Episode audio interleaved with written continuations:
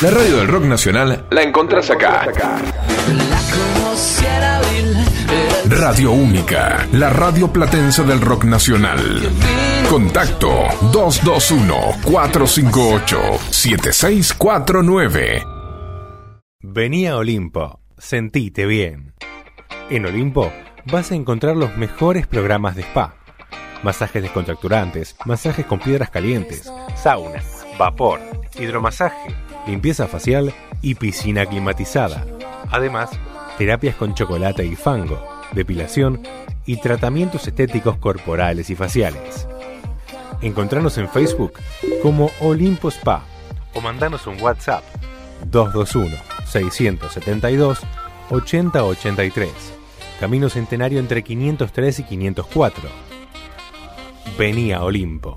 Sentite bien.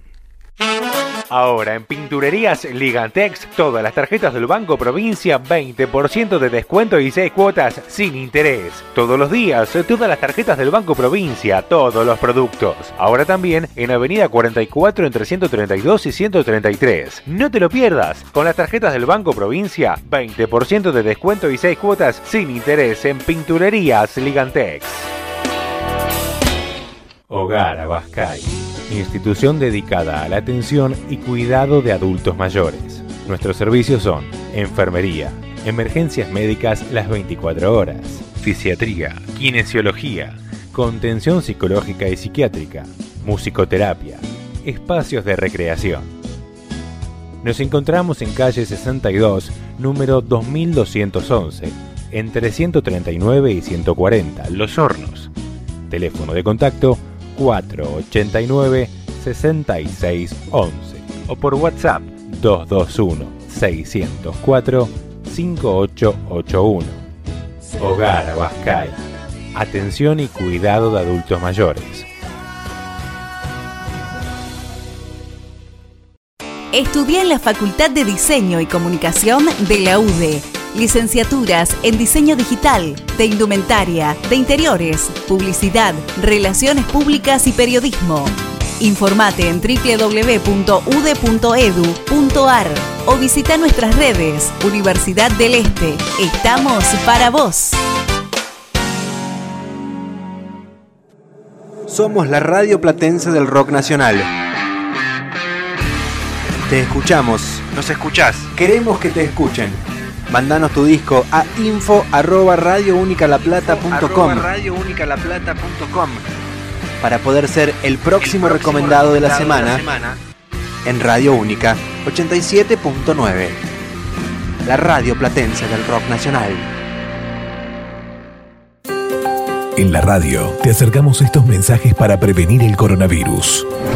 Higiene de manos mediante el lavado con agua y jabón o fricciones con alcohol en gel en forma frecuente, en particular luego de toser o estornudar. El uso del alcohol en gel puede sustituir el lavado de manos en caso de que estén visiblemente limpias. Ante cualquier síntoma o duda que tengas, comunícate con el servicio de emergencias. Entre todos, podemos vencer el avance del coronavirus.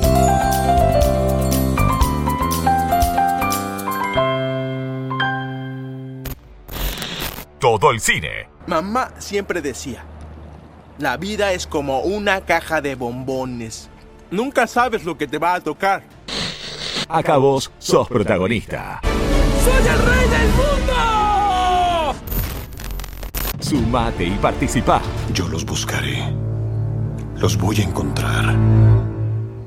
Y los mataré. Las series y el entretenimiento están en Sin Éxito. Te lo vas a perder.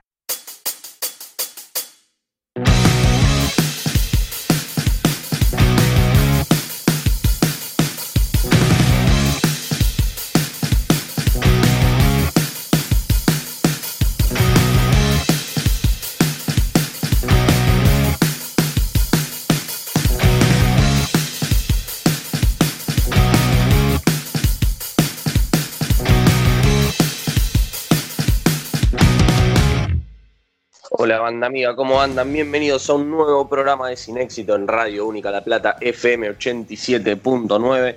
Estamos empezando la mañana del sábado acá en nuestro estudio favorito Obviamente seguimos grabando a la distancia porque bueno, todavía no, no podemos eh, hacer el programa como más nos gusta, pero bueno, aunque sea, vamos a intentar eh, poder llevarles el mejor producto posible para que puedan disfrutar y alegrarse un poquito este día en el principio del fin de semana, aunque todos los días sean iguales, ¿no? Pero bueno, eh, Isaías Maestri en los controles, Emanuel Peralta quienes habla, voy a saludar al equipo. Laucha Segura, ¿cómo andás? ¿Cómo va Emma? ¿Todo bien?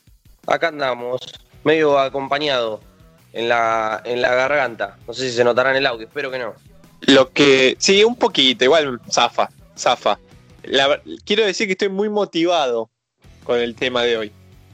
La verdad que yo también. Eh, ¿te, podemos adjudicar la, autoría del tema del día? Sí, sí, sí. me hago cargo con orgullo. Muy bien.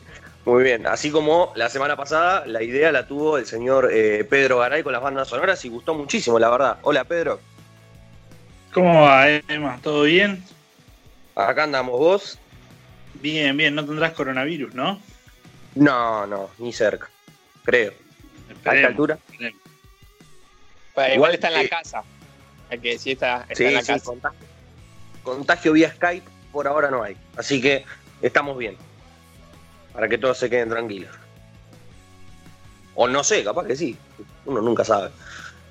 Esto, al mejor estilo fax lo hacemos. bueno, eh, vamos a comentar un poquito lo que va a ser el programa del día de hoy, porque va a ser un programa totalmente divertido, nos vamos a reír mucho hoy. Eh, de comedia ya hablamos, pero bueno, hoy vamos a hacer un especial de aquellas películas que nos parecen buenas o nos gustan a nosotros, pero que sabemos que pueden llegar a ser malas o consideradas bizarras por el resto de la audiencia. Eh, ¿Me expresé bien, Laucha? ¿Crees que, que está bien el concepto? Sí, son, digamos, esas películas bizarras, malas también, ¿no? Puede ser catalogada de, de, diferente manera, pero me gusta más el término bizarra, que a uno le, le gusta, o hay algo que llama la atención y te lo hacen mirar, sea por el consumo irónico, o sea porque simplemente te, hace pasar un buen rato, o, te gusta, digamos. Esa película que la viste, que hasta la recomendás o la volvés a ver, siendo consciente de que es bizarra y, que es mala, pero que también sirve para no pensar mucho, ¿viste? Una película que te sentás, ves, te reís y, y, listo, y pasás un buen momento, digamos, ¿no? No todo lo que uno consume tiene que ser como Dark por ejemplo, que tiene que ser rebuscado, pensando, dejando un mensaje. Bueno, no. Está bueno también mirar otras cosas. Eh, y aparte, en momentos de, cuarentena donde la gente ya vio muchísimo, bueno, también está bueno traer estas opciones más bizarras, que si bien algunas son, sí son conocidas, tal vez no, no son de recomendarse seguido. Así que también es un buen, un buen episodio para recomendar eh, cosas que tal vez no, se suelen recomendar, pero que bueno, valen la pena mirar. Aclaramos que eh, es responsabilidad del oyente después si la quiere mirar y no le gusta, porque bueno, e, ese es el riesgo también de, lo, de las recomendaciones que vamos a hacer hoy. Capaz lo que a mí me parece muy divertido, para otro una película dicen, ¿y esto qué es? Pero bueno, ese es el riesgo. Ya saben de lo que se van a encontrar eh, con todo lo que hablemos aquí en este episodio. Va a ser algo muy personal, muy personal de cada uno, de decir, bueno, esta es mi película que, elijo cuando, cuando me quiero reír o pasarla bien con algo totalmente relajado y, bizarro y estúpido y con poco sentido y bueno, son esas películas, esas películas que encontrás un viernes a las 00 horas eh, sí, bueno, no hay nada para ver y dejo esto, y capaz que te terminás enganchando, bueno, ese tipo de película. Eh, vamos totalmente apuntando para ese lado. Bueno, pero les quiero recordar también, eh, primero saludar a la gente de Spotify que está escuchando este episodio por Spotify, no me quiero olvidar de ellos, y les quiero recordar que vayan a nuestro Instagram, arroba sin éxito bajo, que bueno, ahí van a encontrar toda la información sobre nosotros, sobre el programa y un montón de cosas más eh, muy divertidas y premios obviamente que también estamos regalando premios todos los días de la semana, un premio diferente de lunes a viernes, eh, de la gente de Solo Películas de Calidad, arroba Solo Películas de Calidad lo pueden encontrar en Instagram, que bueno, están entregando sus películas favoritas a todos los ganadores eh, de los juegos de la semana. Así que hecho, hecha esta pequeña introducción, quiero ya empezar con el tema del día porque me intriga mucho, la verdad, poder escuchar cuáles son sus películas elegidas en esta sección. Y quiero escuchar sus argumentos también de por qué les gustan y ver si los podemos debatir un poco y discutir entre todos. Así que le voy a pasar la posta al señor Pedro Garay, que quiero que empiece él con, con su elección. Quiero, eh, quiero saber cuál es su elección de, de película, porque sé que la vio hace poco encima. Así que quiero, quiero conocerla. Correcto, Emma. Esta es una de mis películas preferidas. eh, más allá de que, por supuesto, como, como afirmaba el señor Segura al inicio de, de esta introducción, eh, reconozco que es una película pésima, que es indefendible, pero hay un elemento kitsch ahí que, no me deja de atrapar. Y además, los que me conocen saben que me, me gusta mucho el cine deportivo, y esta película mezcla eh, esas dos pasiones, ¿no? Cine, deporte y por supuesto comedia, aunque sea comedia no intencional, porque creo que la película en principio no estaba planificada como una comedia, pero es una película de culto eh, justamente por lo, por lo risible que es. Eh, la película es Jim Taka. Probablemente eh, muchos no hayan oído hablar de esta película, es incluso una película difícil de conseguir digo, incluso en los circuitos ilegales, ¿no? Incluso vía torrent, no es tan fácil, pero es eh, el esfuerzo vale la pena. Le- les, digo que eh, si la rastrean, la consiguen y la pueden ver, es una hora y media que es deliciosa. Eh, ¿De qué va la película? Un poquito de contexto primero. Años, los años son los 80, los años de producción de la película. Estados Unidos está recién descubriendo el cine de artes marciales, en la estela que había dejado Bruce Lee, que se había muerto un lustro antes. Empezaban a aparecer algunos, eh, algunas figuras, algunas estrellas que encabezaban el cine de artes marciales en Estados Unidos. Digamos, todo el mundo sabe que el cine de artes marciales en As es un género en sí mismo, es un género muy exitoso, pero en Estados Unidos era considerado algo exótico, una pavada incluso. Eh, nunca, se, nunca se consideró eh, atractiva esa, ese exceso de piruetas a la hora de las escenas de acción. No se entendía porque no se entiende muchas veces la cultura marcial eh, de este lado del mundo. Pero bueno, lentamente, a partir del atractivo que había tenido Bruce Lee, su filosofía, también del ingreso de ciertas ideas orientales a la sociedad, estaba creciendo la popularidad marginal del género en Estados Unidos y aparecían las primeras figuras, ¿no? Hacia fin de, 1900 de los 1980s va a aparecer Jean-Claude Van Damme, pero ya estaba Chuck Norris, ya estaba Steven Seagal, y por supuesto, en 1984 eh, salen en los cines Karate Kid, una de las películas más exitosas de ese año, y por supuesto una película que lanzó todo tipo de intentos de imitaciones, ¿no? Todos querían tener su propia Karate Kid, su propia película sobre artes marciales, con el tema de artes marciales, aprovechando el furor de artes marciales que había en Estados Unidos. Y Jim es eso, ¿no? Es una película donde el arte marcial de elección mezcla la gimnasia, ¿sí? La gimnasia, el deporte, con el karate. Es una idea muy extraña que se le ocurrió eh, a Robert Close, o sea, no, está dirigida por un NN, sino que está dirigida por el mismo director de Enter the Dragon, que es la, última película que dirigió, eh, que interpretó Bruce Lee antes de su muerte, y además está, tiene el sello de MGM, así que es una película de bajo presupuesto, claramente, no es que es una película que planificaban lanzar de forma masiva, global, a lo largo de todo el planeta, pero bueno, también era una película eh, que tenía la esperanza o la idea de hacer algo digno. Eh, y que tiene como estrella, contrataron como protagonista a un gimnasta real, eh, a un tipo que hacía gimnasia, que digamos, era tres veces campeón mundial, e incluso había sido el favorito para ganar el oro en, en, el All Around de los Juegos Olímpicos de 1980, pero eh, Estados Unidos boicotea los Juegos de 1980, como todo el mundo sabrá, gracias a los episodios de Los Simpson. Eh, y eh, bueno, digamos, el, deporte en ese momento era amateur, el tipo se estaba entrenando para 1980, le sacan los Juegos Olímpicos, medio que se retira porque no podemos seguir viviendo del aire y decide probar algo, ¿no? Además de ser entrenador y qué sé yo, decide probar con una carrera actoral aprovechando su mínima fama, porque por supuesto la gimnasia no es un deporte que tenga seguimiento masivo, un poco más en Estados Unidos que acá. Eh, pero bueno, el tipo dice, me la voy a jugar, voy a aprovechar este ofrecimiento y me voy a ir a Hollywood a ver si puedo hacer algo, ganar unos mangos. Eh, el, protagonista se llama Kurt Thomas, es, este muchacho gimnasta de la vida real, un crack, un tipo que tiene tres movimientos a su nombre, se sabe que en la gimnasia cuando alguien hace un movimiento nuevo se le pone su nombre.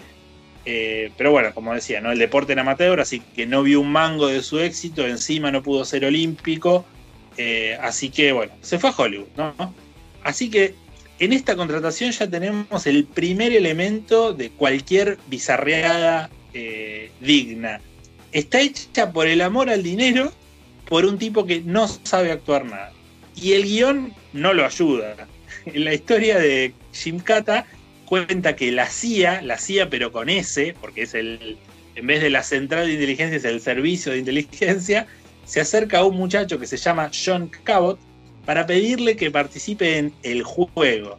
¿Qué es el juego? Es una competencia donde eh, los participantes tienen que atravesar eh, una serie de, digamos, de obstáculos. La competencia tiene lugar en la en la nación de Parmistán, una nación inventada en el Medio Oriente, regida por un rey, pero también medio comunista, ¿no? Como una mezcla de varias cosas que en ese momento se consideraban tiranías, eh, en Estados Unidos, por supuesto.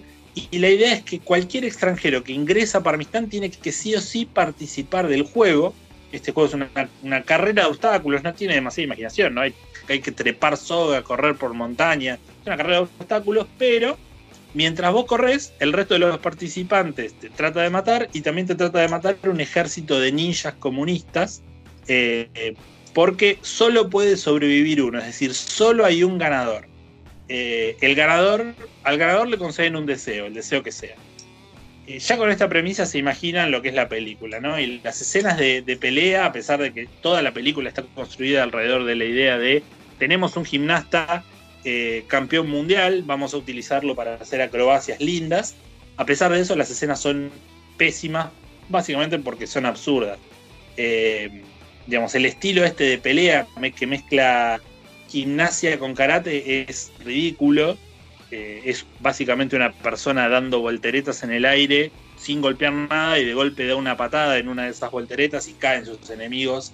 Es decir, no tiene, no tiene demasiado sentido el estilo y además, digamos, para que se pueda ejecutar ese estilo, John Cabot necesita que aparezcan los elementos de gimnasia, ¿no? Una barra, un potro. Así que, por ejemplo, en, en una escena, eh, como parte del juego, eh, nuestro protagonista, nuestro héroe, va a un pueblo donde en la nación de Parmistán viven todos los locos. Todos los locos rabiosos los mandan a un pueblo que se llama Los Malditos. Y en el medio de la plaza de los malditos hay un potro de gimnasia.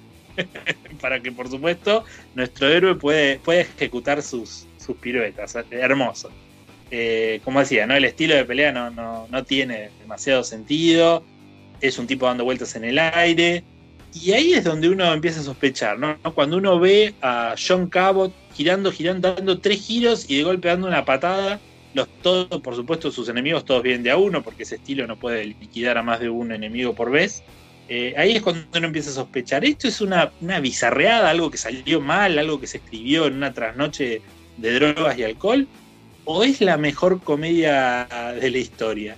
Eh, bueno, lo cierto es que el, el, que sobrevive, como dije, ¿no? consigue un deseo y por eso es que la CIA se acerca a John Cabot porque quieren que ese deseo sea que le permitan a Estados Unidos instalar una base para enviar satélites al espacio y vigilar que los comunistas no les tiren misiles, algo así es la idea.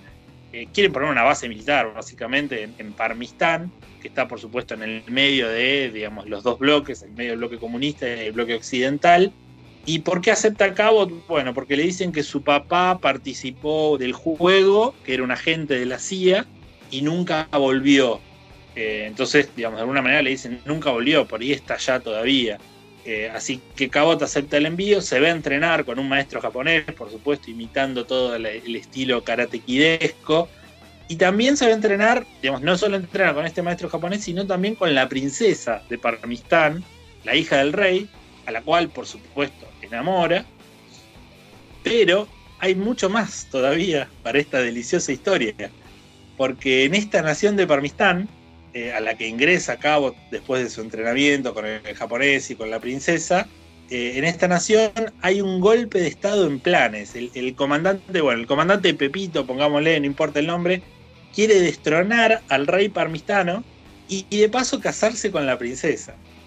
La princesa le avisa eh, de esto a nuestro héroe, así que nuestro héroe, cuando ingresa al juego, ahora pelea por su país, que le dicen que si no ponen esa, esa, esa base para satélites le van a tirar un montón de misiles y van a matar un montón de gente, por el amor de la princesa y también para salvar a la nación de Parmistán de este golpe de Estado.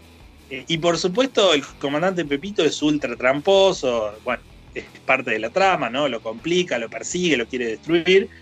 Eh, pero bueno, Cabot sobrevive, incluso de formas totalmente azarosas. Cuando, cuando va a esta, a esta, aldea de los locos, por ejemplo, está por morir y lo rescata su padre, que reaparece. Después le dan un flechazo en el corazón al padre. Bueno, por supuesto, todos sobreviven y Estados Unidos consigue finalmente instalar su base militar en, este, en esta nación perdida en Medio Oriente, gracias al, al invencible Jim Cata de Jonathan Cabot.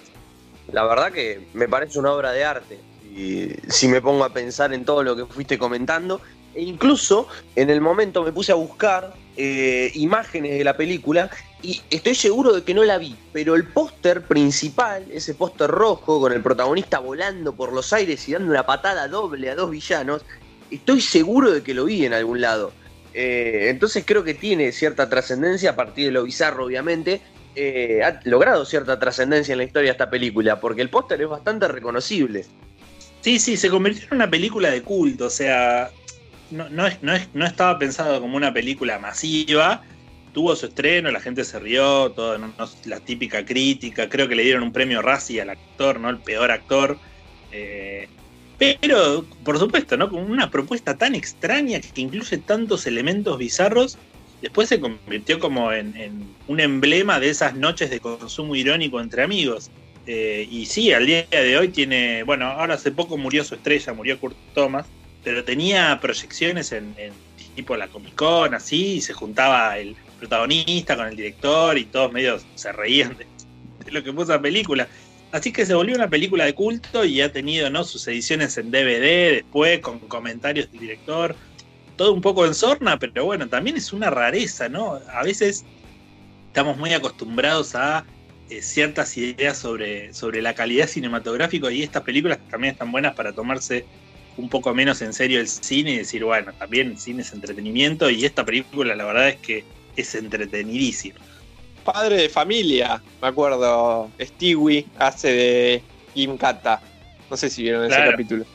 Sí, bueno, sí, sí. Ahí, ahí, es muy bueno. Y, y, a partir de ahí empecé a investigar un poco más de, de, esta película que es verdad, se ha convertido en, en una película de, de, de, culto, como todas esas películas que en su momento, eh, bueno, pasaron desapercibidas o la mayoría terminó diciendo ¿no? que más la película, pero bueno, con el paso de los años terminaron siendo películas de culto y bueno, y hace que hoy en día nosotros estemos hablando de ella. Sí, es así, es así. Eh, pensemos que tiene 35 años, 1985 la película, eh, y tal cual, todavía, ¿no? Seguimos hablando y, digamos, ah, esta mezcla también de deportistas y, y, cine ha dado muchas cosas bizarras. Eh, la película de Kevin, de Kevin Durant, no sé si la vieron, es pésima. Este, y bueno, no sé, las películas de perros que, que sí, son buenos deportistas. Hay cosas, hay cosas lindas, ¿no? Este, este es, es, un universo para explorar también dentro de lo bizarro, pero creo que esta es la más emblemática de todas, ¿no? Más allá de eh, el consumo que se hace de Space Jam, por ejemplo, entre la nostalgia, eh, también medio el consumo irónico, el hecho de que esté Michael Jordan eh, y los Looney Tunes, todo, todo el mundo en su apogeo, digamos, también tiene como un gustito lindo. Pero, y bueno, además es la más, es la más conocida de todas las películas deportivas para mí, sin duda pero eh, esto tiene, tiene, es otro sabor esta, así que bueno, sí, una cosa totalmente disfrutable, es como una buena hamburguesa de comida chatarra, ¿no? El, disfrute que brinda esta película. Me hiciste acordar de la película de Kevin Durant ahora y voy a tener pesadillas. esa esa podía tranquilamente ir este programa, ¿eh? Sí, pero tranquilamente. Yo no la pude terminar, la verdad, porque eh, la agarré en un día que tenía un poco de sueño, ¿viste? Y ya cuando empezó a perder todo el sentido posible, bueno, se fue de las ramas y ya no la pude, no la pude controlar. Pero bueno, sí, tranquilamente podría estar eh, en este programa de hoy. Pero creo que tu elección va muy bien representado, por lo menos la idea principal que teníamos para el día de hoy, de bueno, de estas películas bizarras que han marcado de alguna forma nuestra historia personal y que también tienen, ¿por qué no?, eh, cierta trascendencia en la historia del cine en general. Porque bueno, eh, como decíamos recién, se han hecho referencias a partir de esta película que, han quedado marcados en, otro, en otros programas, series y demás, que bueno, eh, le han dado más espacio aún a, la difusión y a la presencia en los medios. Así que eh, todo un éxito, la verdad, todo un éxito esta elección y creo que, está muy bien representado el programa. Eh, si no tienen nada más eh, para acotar o aportar sobre esta película, nos vamos a ir al corte. Vale. Bueno, vamos entonces al primer corte del programa y enseguida volvemos con más sin éxito.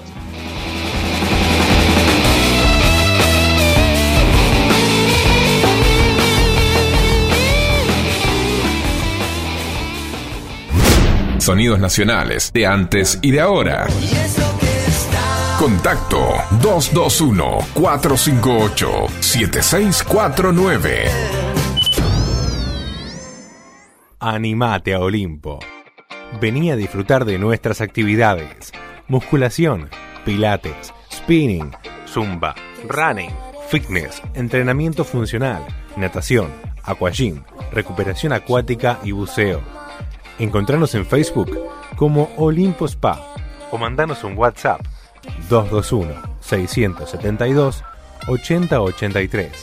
Camino Centenario entre 503 y 504. Animate a Olimpo. Animate a vos. Ahora en Pinturerías Ligantex en 18 cuotas sin interés. Todos los días, todas las tarjetas, todos los productos. Ahora también en Avenida 44 entre 132 y 133. No te lo pierdas. Pintas hoy y pagas en 18 cuotas sin interés en Pinturerías Ligantex. Hogar Abascal. Institución dedicada a la atención y cuidado de adultos mayores. Nuestros servicios son enfermería emergencias médicas las 24 horas, fisiatría, kinesiología, contención psicológica y psiquiátrica, musicoterapia, espacios de recreación. Nos encontramos en calle 62, número 2211, entre 139 y 140, Los Hornos. Teléfono de contacto 489 6611 o por WhatsApp 221 604 5881. Hogar Abascal. Atención y cuidado de adultos mayores.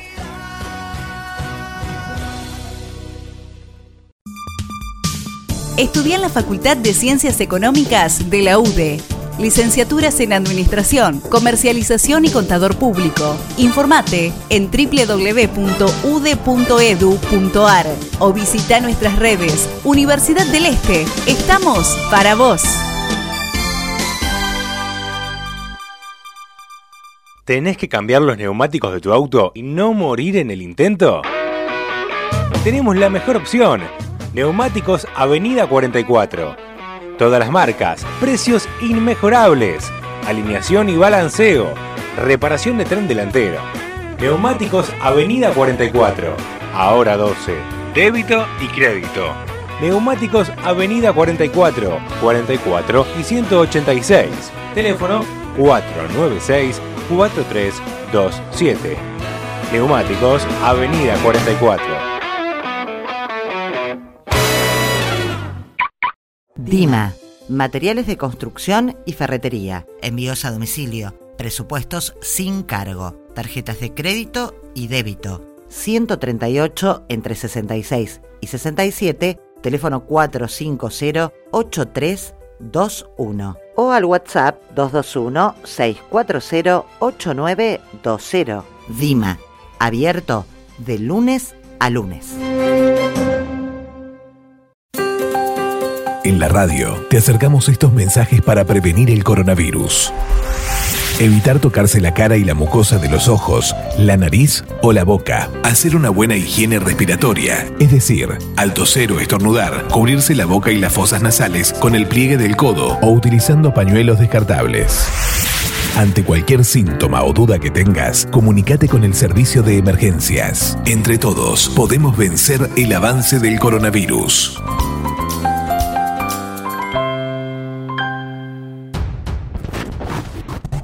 Retroceda, no hay suficiente camino para alcanzar 88 millas. Camino. A donde vamos no necesitamos caminos. Sin éxito. Veo gente muerta. Venía a pasarla bien y divertirte. Puede tomar nuestra vida, pero jamás nuestra libertad. Nadie aquí parece entender. No me encerraron con ustedes. ¡Se acabó! ¡Están encerrados conmigo! Sábados de 10 a 12 por Radio Única 87.9.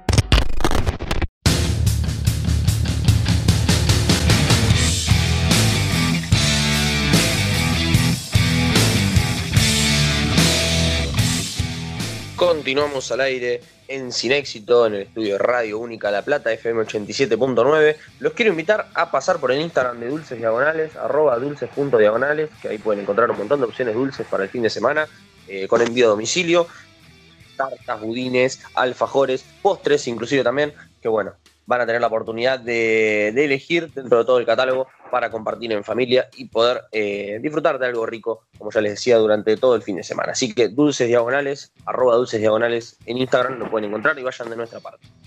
Vamos a continuar con el programa del día de hoy, que recuerdo la temática, que es un especial de bizarreadas, películas bizarras que a nosotros nos gustan, que las defendemos, que creemos que, que tiene valor poder mencionarlas y recordarlas para que cada uno de ustedes la pueda elegir ver en el mejor de los casos. Así que recuerden, totalmente relajado, eh, muy personal y, y, obviamente entendiendo que el cine, eh, como decía Pedro Garay en el primer bloque, va más allá tal vez de, de, lo técnico a veces y es más un entretenimiento puro que creo que va a quedar bastante representado en el programa del día de hoy. Dicho esto, le toca el turno al señor Segura, Lautaro Segura, de contarnos cuál es eh, su película bizarra favorita. Bueno, yo voy a seguir por la línea del terror, como el capítulo anterior de Sin Éxito, que hablaba de bandas sonoras y me dediqué un poco a la película de terror. Bueno, en esta bizarriada voy a traer una película del terror, que creo que el terror es uno de los géneros que ha dado muchísimas bizarreadas, también por algo que habíamos hablado, me acuerdo en el capítulo que le dedicamos a la película de terror, porque permite muchas veces jugar un poco con la creatividad. Bueno, a veces la creatividad supera ciertos límites. Y mi película favorita, eh, en este sentido, es una película estrenada en 1988, dirigida por Stephen Chiodo, que se llama, muchos la deben conocer, Payasos Asesinos del Espacio Exterior. Es una película que, como dije, se, estrenó en 1988 y que se ha convertido en una película de culto y que inclusive en el 2018, cuando ya se cumplían 30 años de su estreno, se habló de que iba a haber eh, no una secuela, sino una remake, que iba a estar a cargo de la productora que hizo la saga de Sharknado, eh, que, que, tenía intenciones de comprar los derechos para hacer una remake eh, en 3D para, para el cine. Eh, también se habló de una secuela, no sé en qué habrá quedado, porque estamos en el 2020 y todavía no, no, hay novedades, pero sinceramente yo prefiero seguir viendo esta película original que costó 2 millones de dólares. Llama la atención ya primero el título, porque es esos títulos en donde son largos y, te cuentan de, de qué se trata, porque tranquilamente podría ser la explicación de la película. Payasos asesinos del espacio eh, exterior. Se trata, para aquellos que no lo hayan visto, un grupo de extraterrestres con apariencia de payaso. Y empieza la película con que hay una pareja que va a ser la protagonista que ve como cae algo del cielo. Una nave espacial que cuando hace contacto con, con la Tierra se convierte en una carpa de circo. Estamos, eh, estamos ubicados en un pueblo de Estados Unidos como una típica película de, terror. Esos dos jóvenes, los únicos que ven esa secuencia, se acercan, van a esa carpa de, de circo a investigar y cuando van a entrar, cuando empiezan a investigar, son atacados por unos payasos, que la verdad, aquellos que no lo hayan visto, por lo menos googleen, dan muchísimo miedo o por lo menos son bastante bizarros. Eh, te digo que si la ves a la noche a la película, después te puede llegar a quedar una sensación, porque son como muy deformes, eh, todo el traje que le hicieron a, a, estos payasos, como medio derretida la, la cara, eh, como mal maquillados, como con distintas formas, todo obviamente, todo bien exagerado los, los rasgos.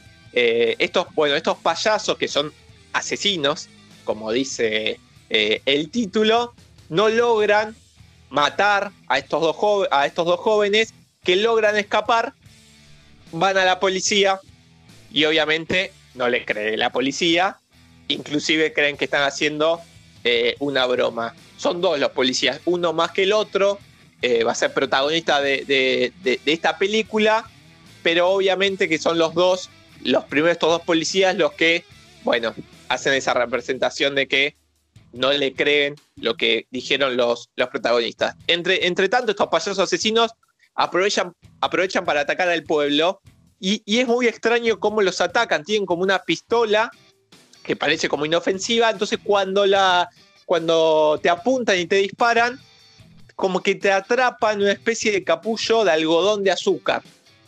Entonces es ahí como te neutralizan y te llevan para la nave que es la, carpa de, circo. Es muy, es muy, muy bueno ver las diferentes maneras que tienen para atacar.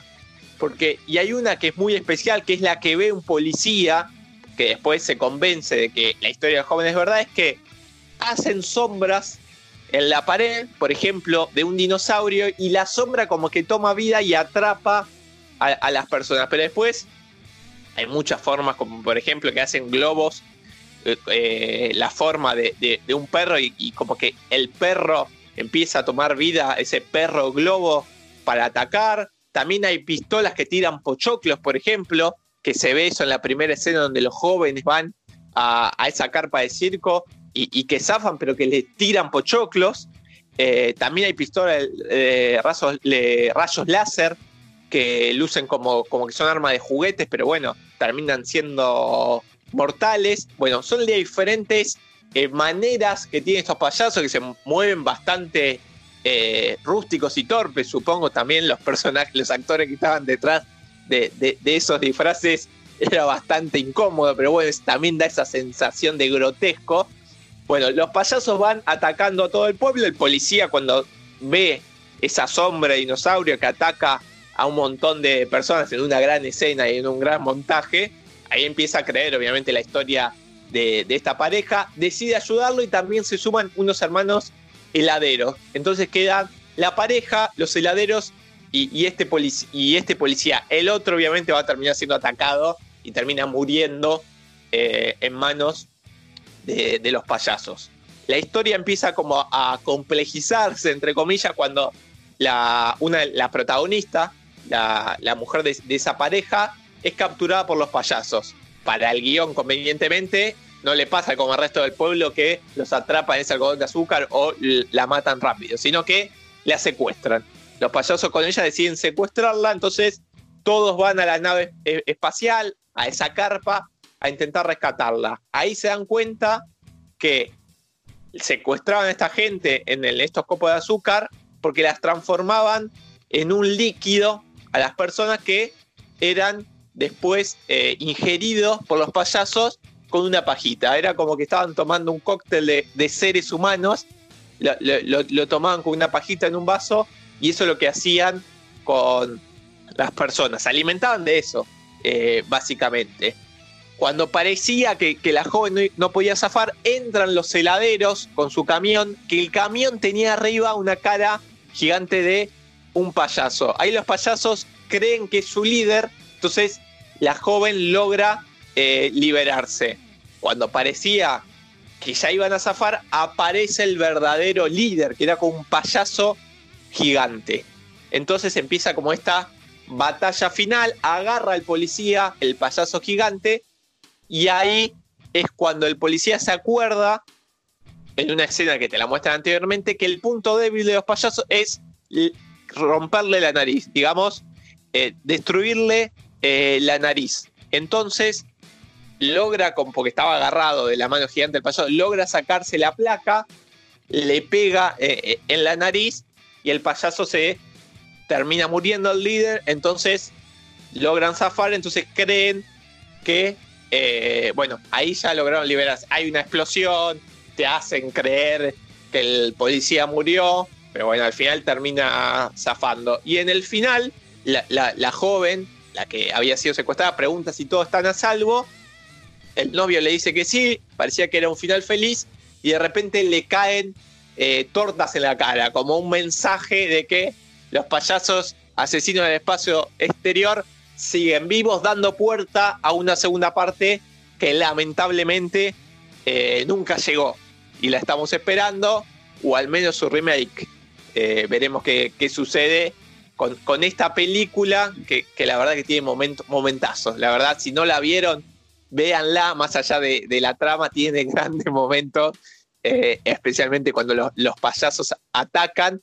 Es un conjunto de bizarreadas por, momentos que, llevaron a cabo este director que valga remarcar que son los hermanos Kyodon aquí acá está Stephen nada más eh, como director, pero junto a sus hermanos, después se encargaron de hacer muchos efectos especiales, como por ejemplo en, Critters, otra gran, una gran película de terror recordada, que también el estudio que, hizo Sharknado quería comprar los derechos para hacer como una segunda parte.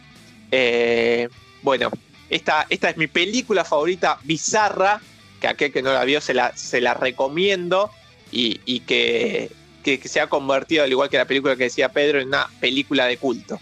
Payasos asesinos, ya de por sí el concepto, me, me hace apuntar a lo bizarro, sea lo cual sea la película, antes de verla. Sí es cierto lo que decía, que te puede, a pesar de que, de que sea una película bizarra, eh, te puede asustar. Porque hay muchas personas que le tienen fobia a los payasos completamente, y más en una película de terror. Eh, así que digamos que su cometido de película de terror lo cumple. Eso es sobrado. No sé si te acordás, en el 2016 en, Estados Unidos le agarró la locura a la gente de salir vestida de payaso con varios lados. Sí. Bueno, sí. mucha de esa gente, que muy bien no estaba de la cabeza, se inspiraba en la película esta. ha, tomado eh, esa forma. Yo creo que la película en sí no te puede, no te da miedo porque es una bizarrea tras otra y te terminas divirtiendo, pero el aspecto te puede llegar a dar una sensación bastante extraña eh, por la construcción que, que, hicieron. Eh, pero bueno, terminó siendo esto, no solo una película de culto, sino como la cultura pop ha agarrado, es una mezcla también entre It, eh, pero lo que tiene estos payasos asesinos es que son bien exagerados, bien quiche lo que, lo que todo lo, su vestimenta y, su maquillaje, eh, bueno, las máscaras, obviamente que, son máscaras, pero que ahí representan eh, su cara. Eh, se han convertido como en, ese ejemplo de payaso asesino y, se han utilizado muchísimos disfraces. Repito, en, ese año 2016, cuando en Estados Unidos salía gente vestida de payaso por la calle y se quedaba quieta o asustaba a nenes. Ese cine de terror que, que juega un poco con, ¿no? Siempre al límite del bizarro y al límite de la comedia, porque como decías, hay momentos que dan miedo y momentos que la verdad te terminas matando de risa. Es todo un subgénero, ¿no? Eh, recién mencionabas que los hermanos Chiodo trabajaron en, los efectos, en las marionetas de, Critters. Critters es una de las películas emblemáticas, es una buena película además, pero es una de las películas emblemáticas de este subgénero, ¿no? Esta idea de hacer películas cine de terror pero al borde de la comedia, medio riéndose un poco también de los lugares comunes del género. Tiene algo también de, disruptivo, digo, no es solo gesto, un gesto irónico, eh, hay algo también de pensar al cine como un, lugar de, diversión, un lugar de como medio de, bromas pesadas entre amigos. Que bueno, que hay cierto cine de terror que no lo tiene, ¿no? Que es hiper solemne, y ni hablar el cine en general, ¿no? El cine que, apuesta al drama. Em, así que me parece que tiene como un elemento medio anarquista e interesante también este tipo de películas, ¿no? Más allá de, de, la, digo, de, cuán bien lograda está la narración o, los efectos o, las cuestiones técnicas, me parece que este tipo de apuestas no, siempre me resultó interesante por ese lado. Después muchas veces eh, son películas más interesantes en la premisa que cuando te sentás a verlas que son aburridas. Este no es el caso igual. Es una película súper llevadera y, realmente para la gente que no le gustan los payasos se pegan unos lindos julepes. ¿eh? Eh, uno medio se ríe, pero yo tengo amigos que son medio fóbicos y ojo, ojo que no, no, es, una, no es una buena película si uno quiere solamente reírse irónicamente de, la boludez de llegaron unos aliens que resulta que son payasos. Eh, la verdad es que te, pegas unos lindos julepes también. ¿eh? Sí, sí, por eso. Lo que pasa es que la figura del payaso asesino genera un terror. Y, aparte por, lo horrible que son aquellos que no lo hayan visto, repito, google nada más pongan payasos asesinos de espacio exterior y, van a ver lo que son eh, estos payasos. Me olvidé de comentarle que la, un dato de color. La protagonista es deportista y compitió en un triatlón y ganó una medalla de bronce en el Campeonato Mundial de Triatlón de Campo en Australia en el 2016. Medalla de bronce para nuestra protagonista de payasos asesinos en espacio exterior pero es campeona en 2016, pero la película tiene 30 años. Claro, en 2016, bueno, dio, un vuelco en su, en su carrera. Pero, ¿cuántos años tiene ahora que ganó el triatlón? ¿Qué edad tiene? Ahora, ahora, ahora, ahí te busco la, exactamente la edad. Tiene que ser grande, digamos. Una locura. 28 años hace que se estrenó la película, la mina 57 años. 57 años. O sea, con 53 años ganó un triatlón. Pero debe ser un triatlón senior. Medalla de bronce, sí, triatlón de campo. A ver, voy a meter. Se, convirtió de repente en un programa deportivo esto. Pero es, un dato súper bizarro para aportar a lo bizarro. Campeonato Mundial de Triatlón Campo. Es la máxima competición de campo a través. Que, Pero no, es de, no es de senior, no es de gente grande. No, no dice que es de senior. Tremendo. Porque, porque mirá, dice femenino en la edición 6 de 2016. La oro, eh, oro ganó Flora Duffy de Bermudas. La plata Bárbaro Riveros de Chile. Y el bronce Susan Cinder de Estados Unidos. Y nuestra protagonista de Payasos Asesinos. Y acá estoy confirmando que Flora Duffy nació en 1987. Así que eh, digamos, mucho más joven, digo, es una categoría abierta, no es una categoría por edad. Tremendo. Y, claro, y, Bárbara Riveros nació en el 87, digamos, Bárbara Riveros nació después de la película, la que ganó la medalla de plata. Bárbara Riveros que ganó, por ejemplo, el oro en Toronto 2015 en los Juegos Panamericanos. Ah, ah nuestra protagonista llegó tarde, capaz que era, podía haber sido campeona olímpica si se dedicaba antes al deporte. Espectacular. Me imagino en el vestuario cuando se estaban cambiando para la competencia, le dijo, piba, yo antes de que nazcas vos ya grababa películas de terror. Y éxitos. Éxitos rotundos. Pero es cierto, ¿eh? porque la verdad que los personajes, eh, como vos lo decís, así tan terroríficos, tan feos, eh, y son muy parecidos realmente a los que, a los que bueno, se vieron en, estas bromas que hablabas, las bromas callejeras, que se disfrazaban para asustar a gente, que la verdad que me llega a pasar eso y yo me muero, ahí me muero ahí. Pero es cierto que se parecen mucho. Y otro detalle que quiero mencionar es que también sirvió como inspiración para muchas películas eh, que salieron más adelante, porque yo cuando empezaste con la, con la recomendación, digamos, con el relato, me acordé de una película que vi y la busqué, pero digo, no, no puede ser esa, porque es muy. La imagen parecía muy nueva. Y sí, me fijé y se llama Stitches, es del año 2012. y el personaje es muy parecido también en su esencia, pero en realidad es un payaso que lo mataron y que después vuelve por venganza, el mejor estilo Freddy Krueger. Eh, pero eh, está muy inspirado también en este sentido, creo yo, y, y, también podría ser una película similar, ¿no? De la misma índole. Así que vos fíjate cómo esta película le marcó la cancha a muchas otras que llegaron después, que también obviamente son muy bizarras. Sí, obvia, obviamente, marcó, marcó también un estilo. Obviamente que también la, fórmula payaso asesino, obviamente que tuvo su, su gran pico y, y, llegó a todo el mundo gracias a It y a Stephen King, ¿no? Obviamente. Eh, pero bueno, esta, esta película lo que logró también es eh, esta bizarreada vinculada al payaso asesino. Eh, es lo, que motivó a un montón de, películas y lo que construyó también esta, este subgénero, también podemos decir, de, de, de películas de payasos asesinos, que si uno busca hay un montón.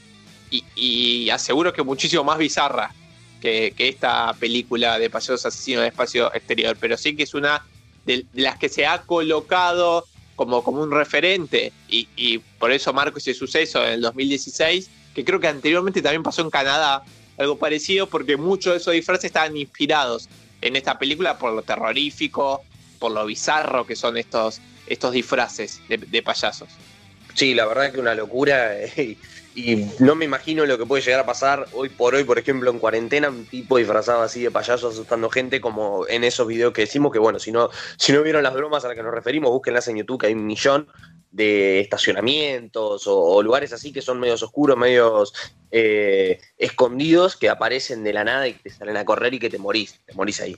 Pero bueno, eh, entonces, Payasos Asesinos del Espacio Exterior, la película recomendada por el señor Segura, que que cumple también los requisitos de películas bizarras, eh, en este caso de terror, pero películas bizarras que nos fascinan a nosotros y queremos recomendarles. Eh, ¿Les parece si vamos al corte?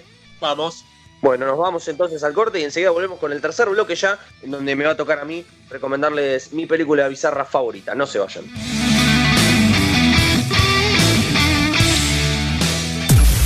Mucho rock, mucha adrenalina, mucha onda. Radio Única, la radio platense del rock nacional. Facebook e Instagram, Radio Única La Plata, 87.9. Vení a Olimpo, sentite bien. En Olimpo vas a encontrar los mejores programas de spa. Masajes descontracturantes, masajes con piedras calientes, sauna, vapor, hidromasaje, limpieza facial y piscina climatizada. Además, terapias con chocolate y fango depilación y tratamientos estéticos corporales y faciales. Encontranos en Facebook como Olimpo Spa o mandanos un WhatsApp 221-672-8083. Camino Centenario entre 503 y 504. Vení a Olimpo. Sentite bien. Ahora en Pinturerías Ligantex en 18 cuotas sin interés. Todos los días, todas las tarjetas, todos los productos. Ahora también en Avenida 44 entre 132 y 133. No te lo pierdas. Pintas hoy y pagas en 18 cuotas sin interés en Pinturerías Ligantex. Hogar Abascay. Institución dedicada a la atención y cuidado de adultos mayores. Nuestros servicios son enfermería, emergencias médicas las 24 horas, fisiatría, kinesiología, contención psicológica y psiquiátrica, musicoterapia, espacios de recreación. Nos encontramos en calle 62, número 2211, entre 139 y 140, Los Hornos. Teléfono de contacto 489 6611 o por WhatsApp 221 604 5881. Hogar Abascal. Atención y cuidado de adultos mayores. Estudia en la Facultad de Ciencias Humanas de la UDE. Profesorado universitario, licenciatura en gestión educativa, en seguridad, higiene y control ambiental. Profesorado Universitario de Educación Inicial y de Primaria. Informate en www.ude.edu.ar o visita nuestras redes. Universidad del Este, estamos para vos.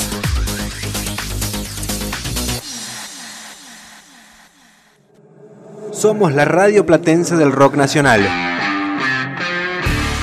Te escuchamos. Nos escuchás. Queremos que te escuchen.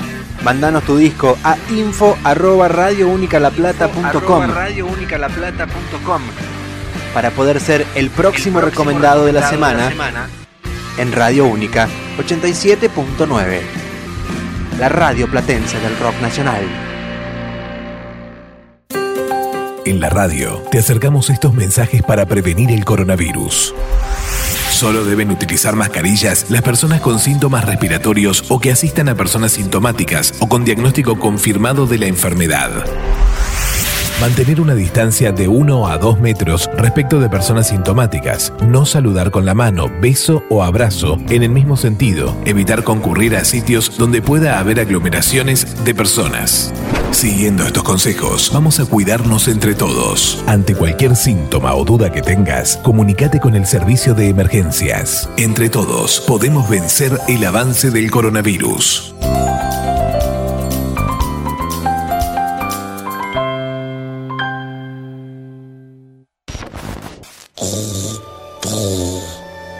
Casa y ama. Necesito tu ropa, tus botas y tu motocicleta. Ese es mi secreto, capitán. Siempre estoy enojado. Mi nombre es Máximo Décimo Meridio, comandante de los ejércitos del norte, general de las legiones Félix, leal sirviente del único emperador Marco Aurelio, padre de un hijo asesinado, esposo de una esposa asesinada, y juro que me vengaré, en esta vida o en la otra.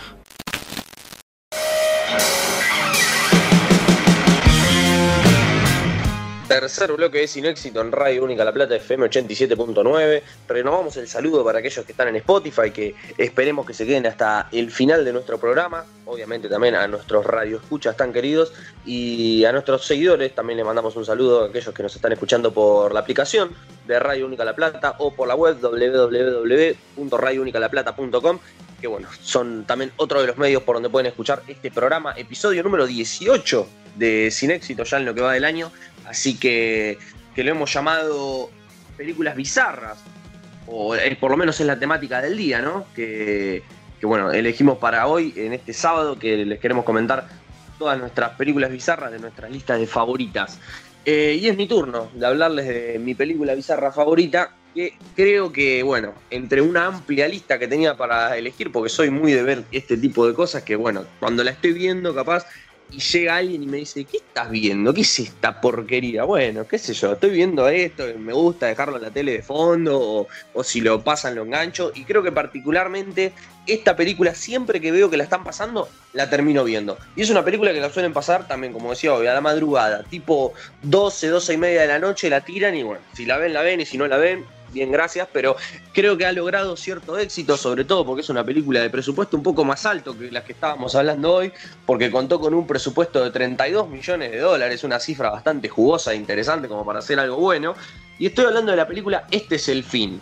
Para aquellos que escuchan el nombre y no saben qué es, bueno, es una película de comedia. Para aquellos que saben qué es, saben de quién viene esta película. Y sí, es del clan Goldberg, Rogen, Jane Franco, etcétera, que siempre hacen muchísimas películas, que es ya se está convirtiendo en lo que yo me quejaba de Adam Sandler, de estas películas con el grupo de amigos para, para reírse, como por ejemplo eh, Son como niños, que bueno, se juntan todos para hacer de, de ellos mismos básicamente y, poder divertirse y pasarla bien. Bueno, esta es la película en la que este grupo de actores hace exactamente eso. Se, los protagonistas hacen de ellos mismos literal, con sus mismos nombres. Y el elenco es Jane Franco, Jonah Hill, Seth Rogen, Jay Baruchel, Craig Robinson y Danny McBride. Esos seis amigos van a hacer una película de comedia que es totalmente disparatada. ¿Por qué?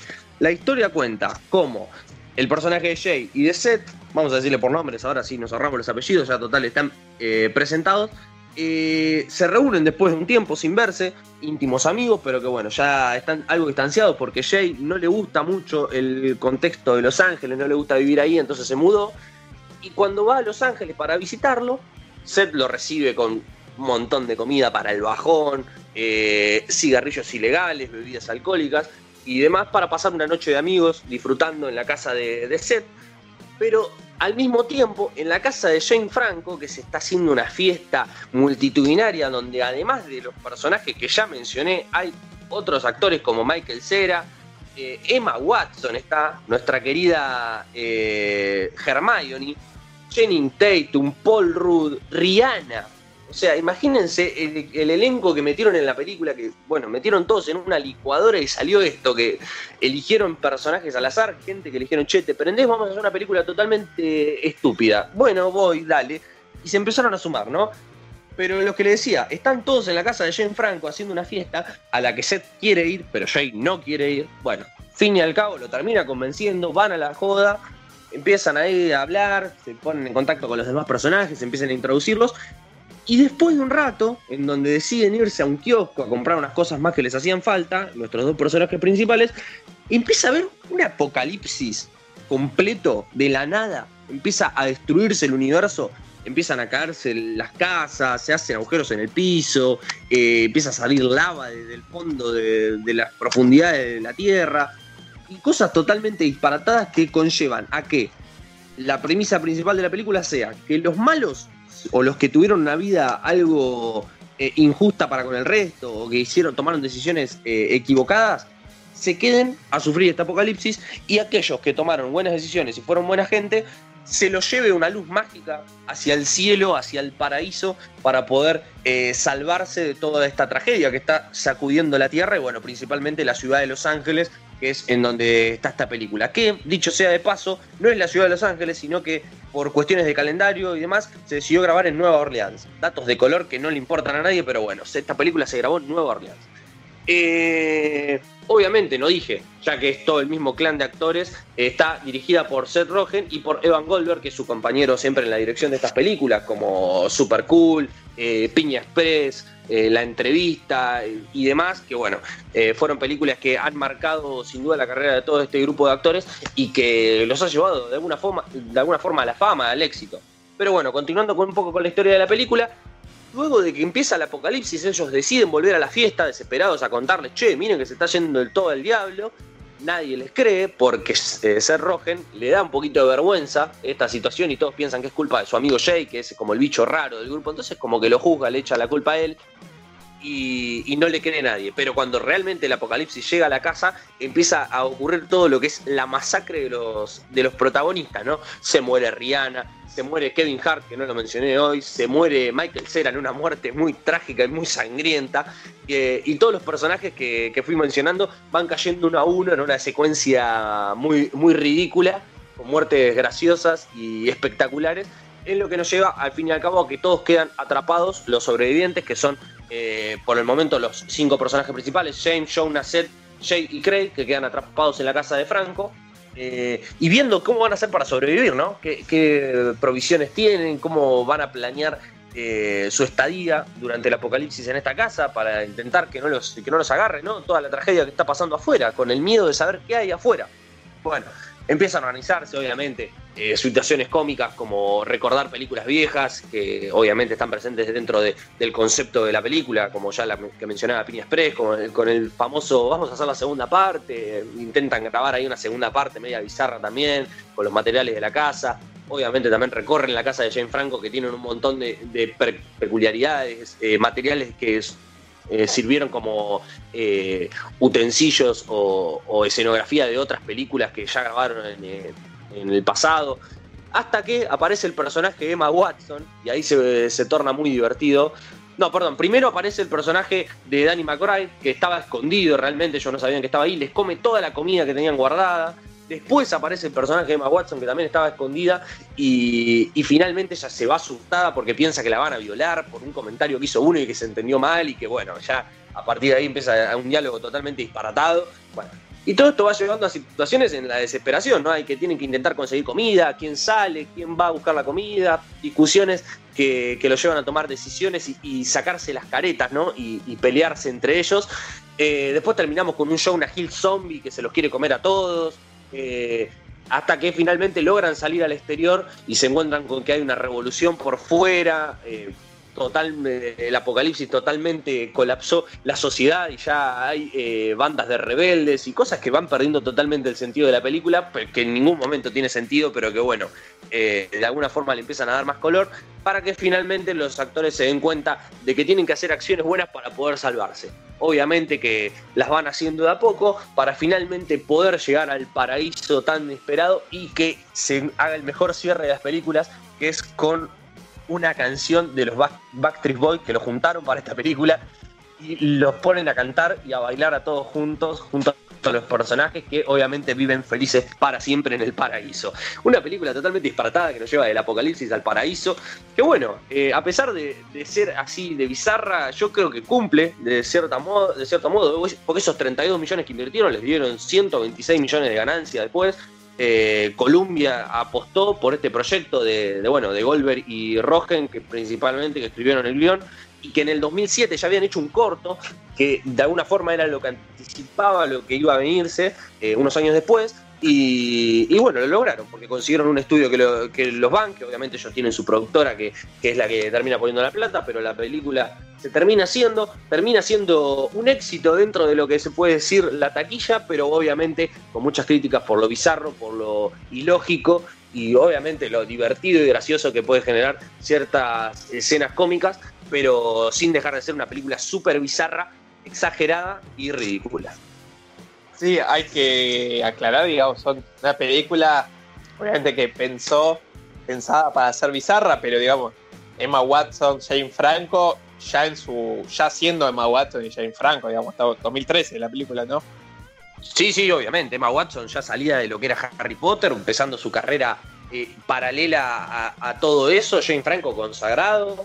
Había terminado con la trilogía de Spider-Man, había tenido otros proyectos por fuera de esto. Jonah Hill venía de ser nominado al Oscar como mejor actor de reparto, ni más ni menos, eh, por ejemplo y bueno, los demás que, también han tenido presencia en la película, pero sí, eh, que se reunieron a reírse. Eh, me imagino a, Pedro Garay que debe estar diciendo, me, me bardean Adam Sandler que, hace esto y Jane Franco y Seth Rogen lo hacen y nadie dice nada. Bueno, eh, soy un poco hipócrita en este sentido, pero creo que es una dupla que me encanta, me fascina y me, me mucho. Yo defiendo, defiendo las reuniones de amigos, así que también defiendo esta. para mí el, el buen cine tiene mucho de eso, de, reunión de amigos. Pensemos, si no, en, el irlandés, donde Scorsese de alguna manera lo que hace es juntar a, la vieja guardia, eh, ¿no? Como para decir, bueno, así se hace cine. Así que no, no, cualquier reunión de amigos yo la, defiendo a muerte. Eh, ahora, em, lo que quería agregar sobre esta película es que de alguna manera es, es como una película consciente de la categoría de cine bizarro, ¿no? es una película que desde su génesis se piensa bizarra y la piensan este grupo de amigos a partir de todas las veces que se juntaron a ver películas bizarras en joda, eh, de forma irónica, dicen, bueno, vamos a hacer una película bizarra nosotros y así piensan esta película. parece como un, como un gesto interesante, como si estuviéramos en otra etapa del cine bizarro, donde ya el cine bizarro también es autoconsciente de su calidad bizarra. Pensemos que, no sé, tres, cuatro años más tarde, James Franco dirige y protagoniza eh, The Disaster Artist, la película sobre la peor película de la historia, sobre esta película de Tommy Wiseau que está tan mal actuada. No sé si vieron eh, The Disaster Artist, no quiero adelantar demasiado el programa, pero bueno, básicamente, ¿no? Es una película sobre la peor película de la historia es otra película bizarra que vieron en sus reuniones eh, de amigos y a la cual le quieren rendir homenaje. Así que también me parece que como en, en esta reunión de amigos está esa idea de rendirle homenaje a cierto cine lúdico, eh, digamos, porque bizarro a veces es como que juega demasiado con el morbo, ¿no? Con, con esta idea de que tiene que ser bizarro, pero creo que la idea de un cine lúdico que rompe con las convenciones y que está hecho con dos mangos, también entraña otras cuestiones que son valiosas, ¿no? Pensar al cine, pensar que cualquiera puede hacer cine, pensar que el cine no es tan serio, pensar que el cine también es importante por eh, esta posibilidad de hacer algo en colectivo, aunque sea algo totalmente bizarro y totalmente eh, para consumo de un grupo pequeño de personas, ahí hay algo que se está reivindicando y que va contra la lógica de el cine de grandes estudios, el cine de historias prolijas, el cine de historias técnicamente, ¿no? De las, proezas técnicas de las grandes películas.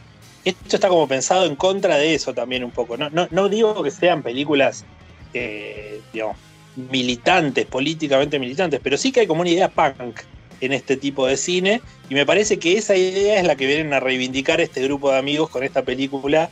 eh, después de lo que es la era dorada del cine bizarro, que para mí sin duda son los años 80, ¿no?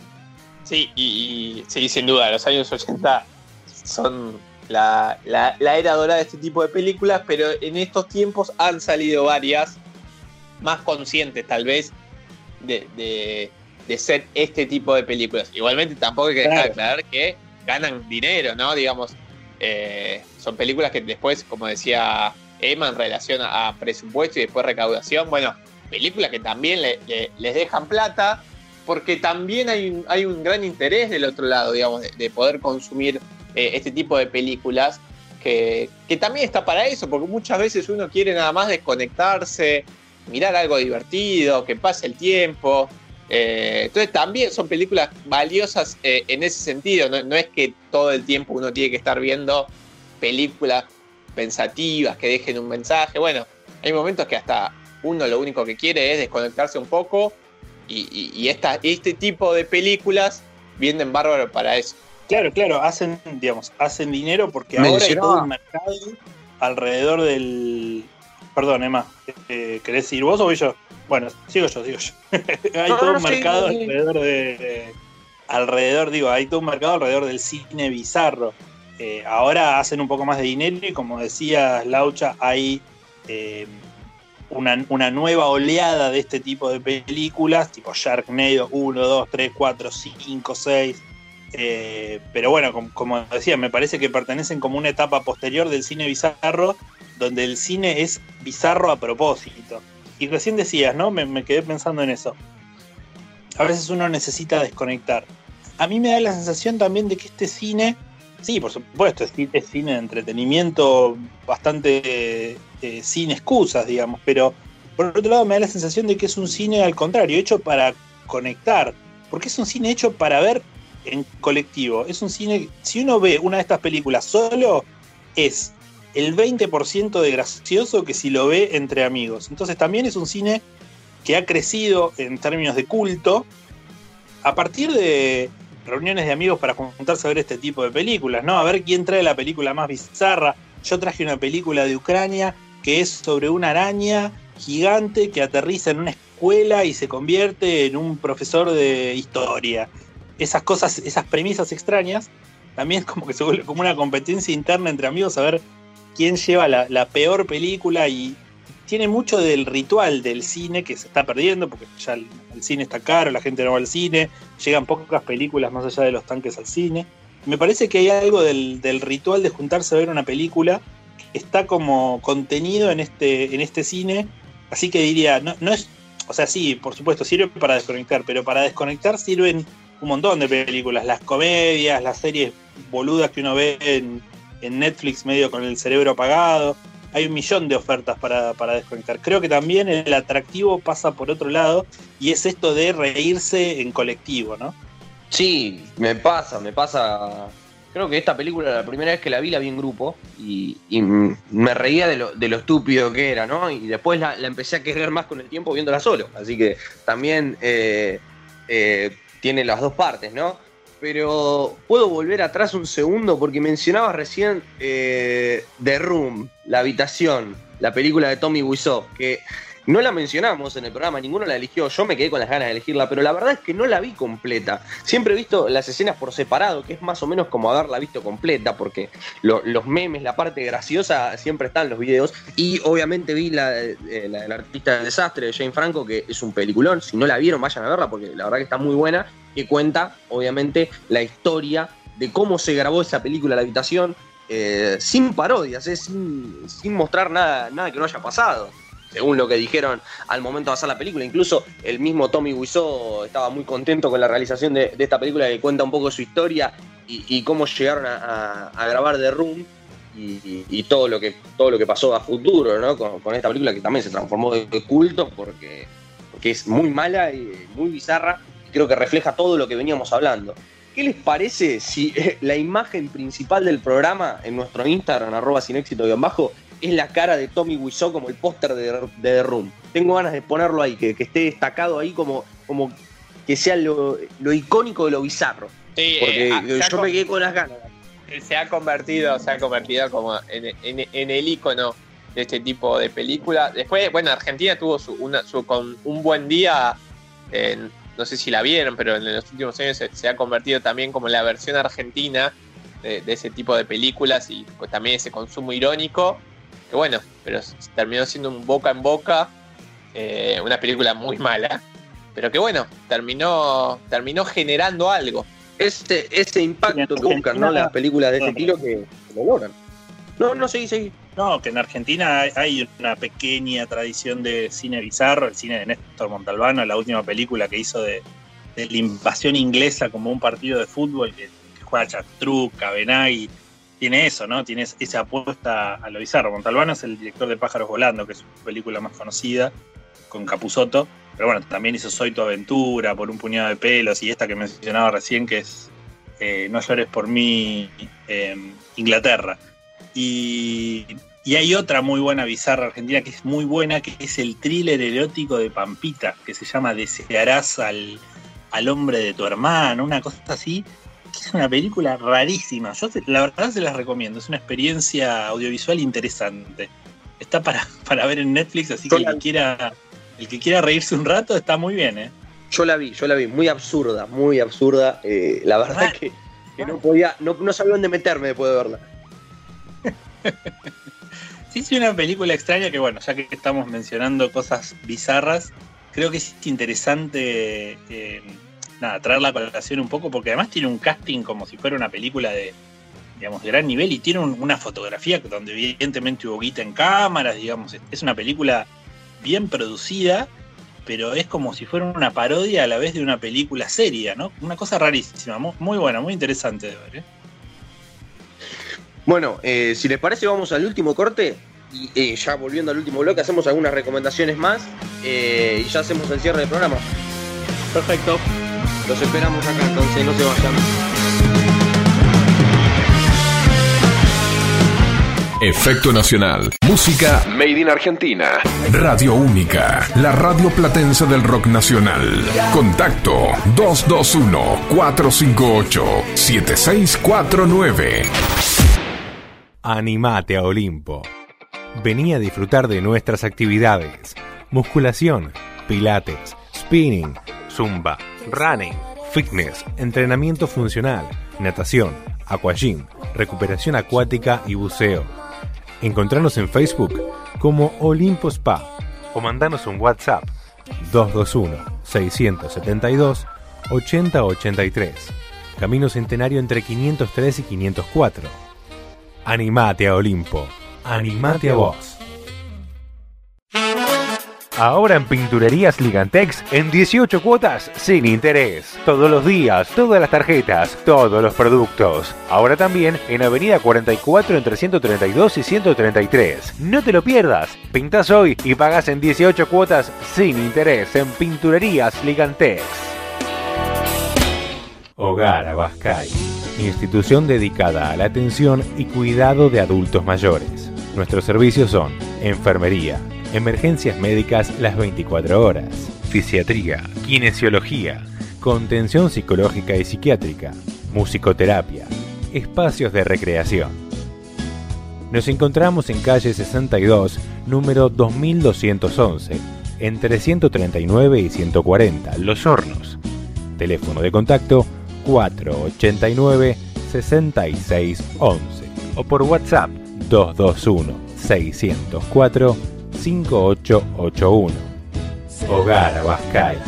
Atención y cuidado de adultos mayores.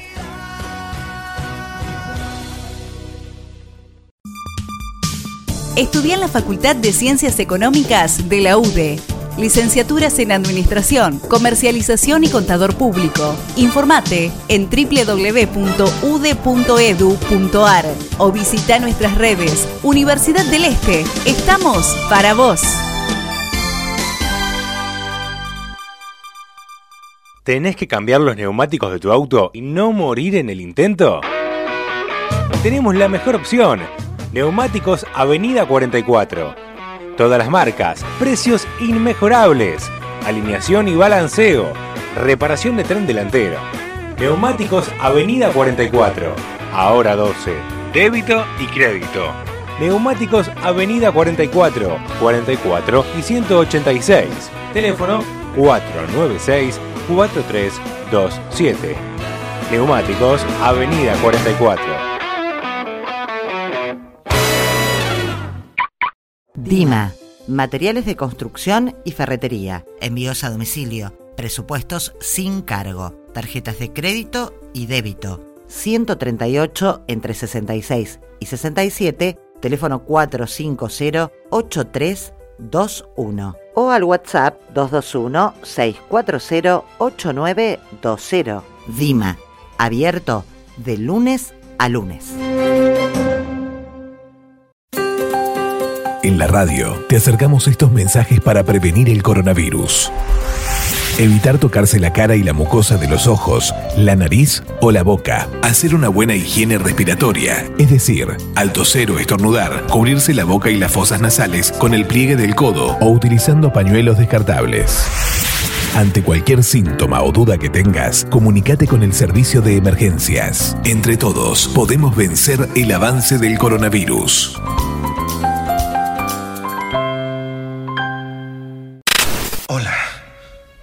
Mi nombre es Íñigo Montoya. Tú mataste a mi padre. Prepárate a morir.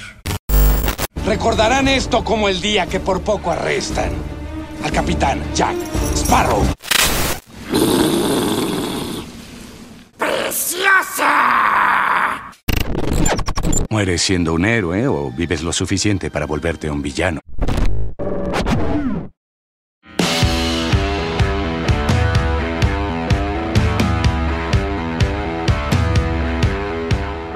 Último bloque de Sin Éxito, llegamos al final del programa, pero vamos a retirarnos a lo grande. Vamos a seguir re- recomendando algunas películas bizarras, más allá de los que hablamos y, fuimos desglosando como nuestras favoritas. Tenemos ganas de seguir ampliando un poco el catálogo de bizarrés en este sábado para, para, bueno, tener una listita disponible cuando uno quiera pasar un buen rato de, de lo más bizarro y lo, lo más fácil de encontrar para, para bueno, disfrutar eh, entre grupo amigos sería lo ideal, pero bueno, en este caso van a tener que disfrutarla solo, pero no queda otra. Eh, Pedro, eh, ¿alguna recomendación más bizarra que te haya quedado por ahí? Sí, sí, voy a em, salir, digamos, ya tiramos varias, pero voy a salirme de la caja y a recomendar un anime bizarro que encuentran tanto en YouTube como en Crunchyroll, los que quieran, los que quieran pagar los 100 pesos mensuales que sale Crunchyroll, que es la plataforma de, de anime más, digamos, más popular en este momento, a pesar de que hay varias dando vueltas para hacerle competencia. Bueno, eh, la serie en cuestión se llama Ebichu. Ebichu es la historia de un hámster que tiene una dueña que es eh, digamos, bastante promiscua. Entonces, este hámster compite por los afectos de su dueña con sus diversos amantes, muchas veces intentando incluso frustrar sus relaciones amorosas, lo cual lleva a que pobre bicho termine siendo golpeado, zamarreado y demás cuestiones. Eh, esa es la premisa, los capítulos duran, no sé, 5 o 10 minutos cada capítulo, todo contado por supuesto desde el absurdo, desde el humor. Eh, una, una serie de anime muy muy rara y muy muy simpática que bueno, les, les invito a ver. Es algo, digamos, dentro del género es algo no, nunca visto. Perfecto, entonces. No conocía esa plataforma, la verdad. Yo porque no soy muy. eh, no soy consumidor de, de anime, o por lo menos en esta etapa de mi vida, pero no, no tenía presente esa plataforma. ¿Cómo- ¿Me podrás repetir el nombre, por favor? Sí, Crunchyroll se llama. Eh, es una plataforma, digamos, dentro de todo bastante accesible, pero tiene una oferta limitada de, sobre todo de, de anime viejo, ¿no? O sea, tiene más novedades, y tampoco tiene todas las novedades, obviamente, es una industria eh, infinita.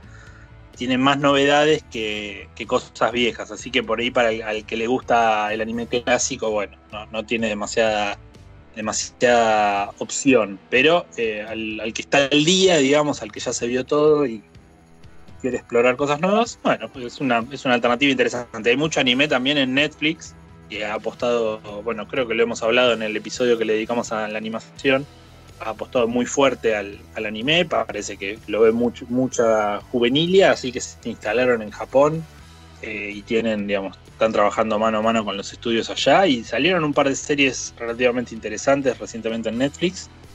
Eh, sobre todo de autores interesantes, por ahí las series no están tan buenas, pero, pero bueno, eh, digo, hay, hay una linda oferta en el servicio más popular de todos que es Netflix, y, y a partir de, lo, de la fuerza que está haciendo Netflix eh, por el anime, eh, plataformas como Amazon, plataformas como bueno, la futura HBO Max que todavía no llegó a Argentina, también empiezan a apostar al anime, a la animación para adultos, así que es algo que está en expansión en este momento.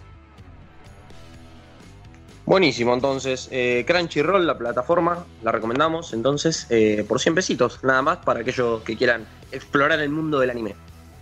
Eh, Sí, y no se olviden, ¿alguna Ebichu, eh, el hámster.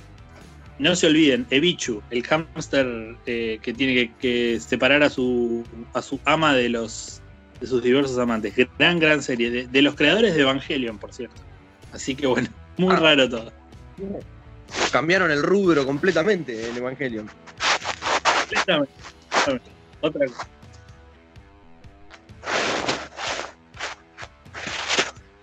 Laucha, pasamos con tu turno ahora. ¿Alguna recomendación más que quieras hacer?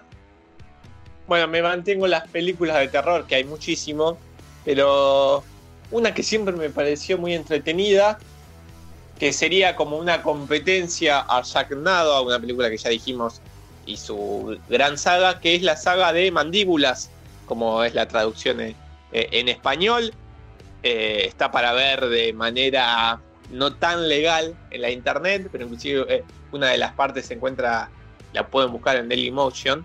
Eh, recomiendo particularmente Mandíbulas 3, que me parece que llegó un pico de su bizarreada, porque inclusive la 1, que es de, los años 90, no es tan bizarra, ¿eh? inclusive se puede ver de una manera eh, como cualquier película de terror en donde un animal ataca, algo muy, muy de los 90, de los 80, de los 90, con- que tiene obviamente con, como icónico a, Tiburón, pero con el paso de las películas obviamente una premisa que se empieza a repetir. En la 3, que es un poquito más nueva, ya hay grandes escenas como el, coco- el cocodrilo corriendo en una gran velocidad, eh, unos efectos bastante dudosos, pero creo que se termina disfrutando. Ya creo que después hay, hay otra más en donde ya hay una cierta repetición de algunos recursos. Por eso yo les recomiendo o vean la 1, que tal vez no es tan bizarra, yo les recomiendo ir directamente a- a la tercera, Mandíbulas, se llama, que se trata básicamente de un cocodrilo asesino. Perfecto. Muy, muy al estilo de estas películas que hablábamos, ¿no? De la nueva generación de, de lo bizarro en el cine, con animales asesinos, animales genéticamente modificados y cosas así que, bueno, eh, generan una experiencia visual, calculo, que a través de los efectos muy mala, ¿o no? Sí, sí, porque aparte es bastante actual, podría haber estado mejor en el efecto, obviamente en presupuesto bajo, pero obviamente lo terminás disfrutando de, de- otra manera. Totalmente. Bueno, eh, yo quiero re- eh, recomendar una que va por un lado totalmente distinto. Estaba entre. La realidad es que cuando elegí Este es el fin, estaba entre esa película y esta que voy a decir ahora, que creo que es muy bizarra, muy ridícula, pero al mismo tiempo es una película que no lo sabe, no, no quiso ser eso, sino que le salió sin querer y hoy por hoy es muy juzgada como la peor película o una de las peores películas de superhéroes de la historia. Estoy hablando de Batman y Robin, la película del año 1997 con George Clooney protagonizando a un Bruce Wayne que también es considerado el peor Batman eh, de todos los tiempos. Y creo que viene ideal para este juego de recomendaciones porque, ya digo, sin saberlo terminó siendo muy bizarra con escenas como por ejemplo la tarjeta de crédito de, de Batman. eh, cómo ridiculizan a los villanos, bueno, la presencia de Schwarzenegger siendo un doctor frío muy colorido para algo que no es eh, el personaje en sí en los cómics y tampoco Schwarzenegger eso en el cine. eh, y cosas así que terminaron haciendo un condimento de una película que es ultra bizarra, ultra mala, y no quería dejar de recomendar porque yo personalmente la sigo viendo como si fuese un chico de 8 años, 10 años, como cuando la veía en su momento, y, bueno, y hoy por hoy la sigo viendo, así que no tengo ningún tipo de problema en recomendarlo. Creo que es un placer culposo esta película. Sé que es mala, sé que es bizarra, pero la quiero seguir recomendando porque hay cosas en la historia que creo que siguen siendo divertidas, por lo menos, o entretenidas. Y es una película que todos tienen que ver para saber cómo no se hace una película de Batman. Así que esta película Batman y Robin del año 97, creo que si no me falla la memoria, sigue disponible en la plataforma de HBO Go que, bueno, eh, tiene ahí dentro de su catálogo varias películas de Batman y esta es una de ellas. Así que Batman y Robin del año 97. 125 millones de dólares gastaron. A ser Batman y Robin. En el 97 igual recaudaron 238 millones. Obviamente que Batman siempre, siempre garpa, pero sí, de las películas de Batman la peor. Porque aparte es una licuadora donde metieron actores que estaban de moda en el momento y hicieron su propio estilo de, Batman y, salió eso. Eh, a ver, creo que es indefendible, ¿no? Batman y Robin no se puede defender seriamente. Ahora, em, me parece que había una intención detrás. Pensemos que la dirige Joel Schumacher, que, bueno, por cierto murió el mes pasado. Que no es, no es un director ignoto, es el tipo que dirigió Tiempo para Matar, 8 eh, milímetros, Tigerland, no sé, Verónica Guerín. bueno, hizo una versión del Fantasma de la Ópera que es muy buena. El cliente, eh, bueno, The Lost Boys, grandísima película de los 80s. Eh, creo que acá le dieron, digamos, tuvo la posibilidad después de, dos o tres éxitos de agarrar la franquicia de, Batman, porque recordemos que también dirigió Joel Schumacher Batman Forever, que es la, película anterior, y hacer algo distinto, ¿no? Eh, veníamos de el Batman de Tim Burton, que era colorido pero oscuro, y me parece que Schumacher quiso de alguna manera llevarlo al, terreno, digamos, pensemos que no era esta época del cine de superhéroes, donde el cine de superhéroes se toma bastante en serio a sí mismo. En ese momento, no es que el director que agarraba la franquicia Batman se leía todas las historietas de Batman, exploraba el personaje, pensaba cómo darle profundidad. Se pensaba el cine de superhéroes como algo pochoclero eh, hiper pasatista y Batman particularmente estaba muy ligado todavía a la serie, eh, a, esa serie kitsch de los 60 que incluso había sido, digamos, de alguna manera revisada por, por Tim Burton en su propuesta, agregándole su, su, estilo. Eh, Schumacher me parece que le quiso dar como volver a ese Batman medio kitsch de, los 60, ya lo había hecho en, digamos, en el anterior, en Batman Forever, y acá directamente, bueno, se, tira todo por la borda. Las dos son malas y las dos vistas desde hoy, vistas desde cómo miramos hoy el cine de superhéroes, después de la trilogía de Nolan, que cambió para siempre, me parece la forma que nos tomamos el cine de superhéroes, bueno, son absolutamente absurdas y bizarras, pero eh, me parece que el estilo iba por ese lado. Después, por supuesto, ¿no? Tanto Batman Forever como sobre todo Batman y Robin es, son películas muy, muy malas, eh, digamos, las tramas es ridícula, hay una cantidad de elementos dando vueltas que, bueno, nunca termina de cohesionar. Eh, pero sí tiene una buena banda sonora. Eh, la banda sonora tiene, no sé, temas de Prince, el famoso tema de Seal, dos temas de Seal muy buenos, pero bueno, Kiss from a Rose, Demon de Seal, sé, tema de Flaming Lips, In Excess, cualquier cosa. Tiene una banda sonora, se nota que gastaron un montón de guita en hacerla. Este, así que bueno, sí, por supuesto. Hoy ya termina la verdad representando un placer culposo pero digo, tiene como elementos que desde la idea se pueden por lo menos rescatar o defender de otra idea de cómo retratar a los superhéroes, que creo que de alguna manera es una idea que estamos revisitando hoy, por ejemplo, con, películas como Deadpool, ¿no? Tomarse más en joda el género superheroico, que es algo que vuelve ahora después de una década de solemnidad superheroica. Sí, totalmente, totalmente. Creo que, que era una época completamente diferente pero bueno, a pesar de eso, eh, yo creo que entre las dos películas que hace Schumacher, la segunda es no solo mala, sino bizarra. Por eso quería traerla para hoy, porque la otra puede llegar a, ser un poco más seria. Creo que lo más bizarro puede ser, podemos decir, los personajes de los villanos, que son extremadamente coloridos, tanto el personaje de Jim Carrey como el de Tommy Lee Jones, pero bueno, eh, zafa, No, pero aparte creo que da, digamos, porque Jim Carrey hace el acertijo y tiene, no sé, creo que logró encontrar cierto equilibrio, ¿no? Eh, y, también como que ahí había una, una cierta diferenciación con Tim Burton, que igualmente está en la producción Tim Burton de, de esa primera película de, de- de Schumacher. Ya en la segunda que hace Schumacher, ya creo que tira todo por la borda, digamos, es como un rejunte de, cosas y bueno, salió eso. Y aparte está Robin, que también lo hace de una manera bastante peculiar. Yo creo que también uno puede encontrar eh, una cierta homenaje a aquella serie emblemática, pero bueno, termina siendo como un rejunte, es un rejunte, un rejunte de actores, un rejunte de colores, y bueno, terminó eh, en lo que muchos consideran como la peor película de Batman. Te digo que creo que lo mejor de la película, recién lo mencionabas, es Robin. Lo mejor de Batman y Robin es Robin. Eh, le creo, le creo a Chris O'Donnell todo el complejo que tiene de inferioridad respecto a Batman, ese, ese pequeño guiño que hacen en los cómics, ¿no? De, las, de la futura separación, de cómo se transforma en Nightwing y otras cosas, que creo, eso se lo creo. Pero después ponerle, me acuerdo de Batman Forever, ahí mira, me acordé de, de cuando dice, no me acuerdo exactamente la frase, pero que hace la referencia a la serie que dice Santos, no sé qué, eh, que también es paro- parodiado en Los Simpsons, por ejemplo, con El hombre radioactivo y otras cosas que, que son también unos chistes muy, muy bobos, por así decirle, y que hicieron referencia a los 60, quedaron muy colgados y también le dan ese condimento de bizarro. Y destacar obviamente el personaje de Robin, que creo que al fin termina siendo, al fin y al cabo termina siendo lo único destacable, porque le creo bastante todo lo que, todo lo que atraviesa, ¿no? Este personaje interpretado por Chris O'Donnell, que creo que termina siendo lo único destacable de la película. Por destacar algo.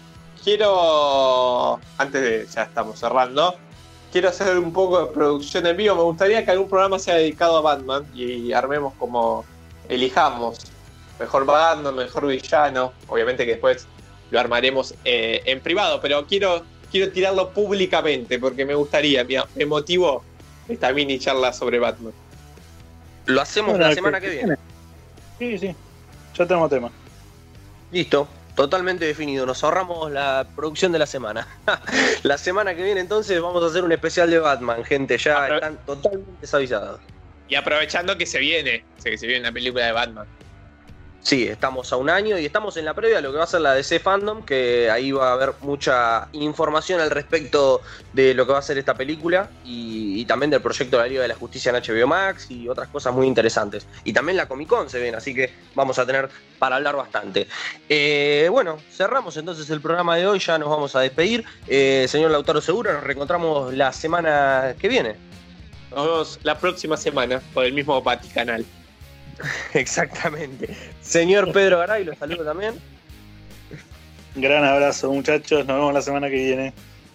Bueno, nos reencontraremos entonces el sábado que viene. Manuel Peralta quien les habla, Isaías Maestri en los controles. Bueno, se terminó lo que se daba con este programa especial a películas bizarras. Nos reencontramos el sábado que viene con el especial de Batman. Así que hasta luego, los saludamos y que tengan una buena semana. Chao.